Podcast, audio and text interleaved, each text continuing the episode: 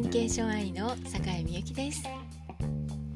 今日は2018年11月26日17時44分です。この頃ユーデミーの話ばっかりなんですけども、うん、もう刻々とですね、えユーデミーってデータを出してくれるものですから気になってしょうがないいやデータこんなにね詳細なデータが、えー、まあ、講師側の方に分かるのかと公開してみて初めて知るわけですね、うん、多分どっかにこんなのが出てますよってね、えー、書いてあるんだと思うんですけどちょっとピンとこなかったんですね。で実際にですね反映されることもちょっと時差がある感じがしてまあ、そういうことから、うん、ああまた変わっちゃったああまたこんなになっちゃったみたいな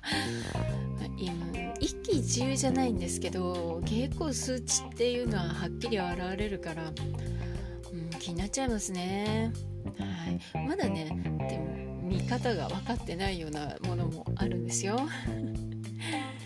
まあそういう中でもね少しずつしたら慣れていくんじゃないかと思います。えー、で今日はですね以前お願いしていたそのサムネイルの画像これが新しい画像になっていて、えー、まあ、なかなかいいんですよこれ。あの、まあ、今までは女性の講師が教えてるっていう画像だったんです。でそれでも漢字も良くて私は気に入ってはいるんだけれどもこのコース自体が男性をターゲットにしてる男性対象のコースだからなんとなくこう違和感があるんですよね。まあどうなんだろうパッと見の画像だけでは女性の方がいい感じするけれども行ってみるとよく見ると、うん、男性向けだったと。その男性講師のカリスマ講師っていうものをイメージさせるっていう画像では全然なかったんです今までのはね。でも今回のね良かったですよ。いいんですよ。でこんなにねいいのを出してくれるとは思ってなくて期待以上っていう。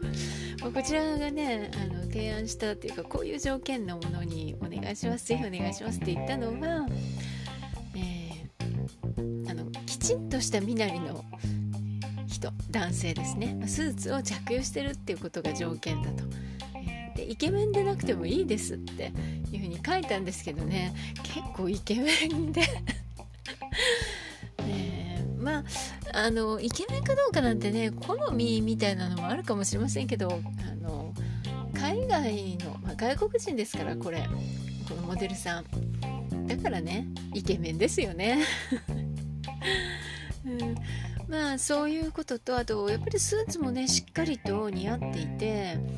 ネクタイしてないのがちょっと気になるんだけどもそういったそのスタイル自体が非常に堂々としてスーツも着こなしていてでパッと見の明るさっていう点でも非常に素晴らしい画像でいやーよかったお願いしてと思いました。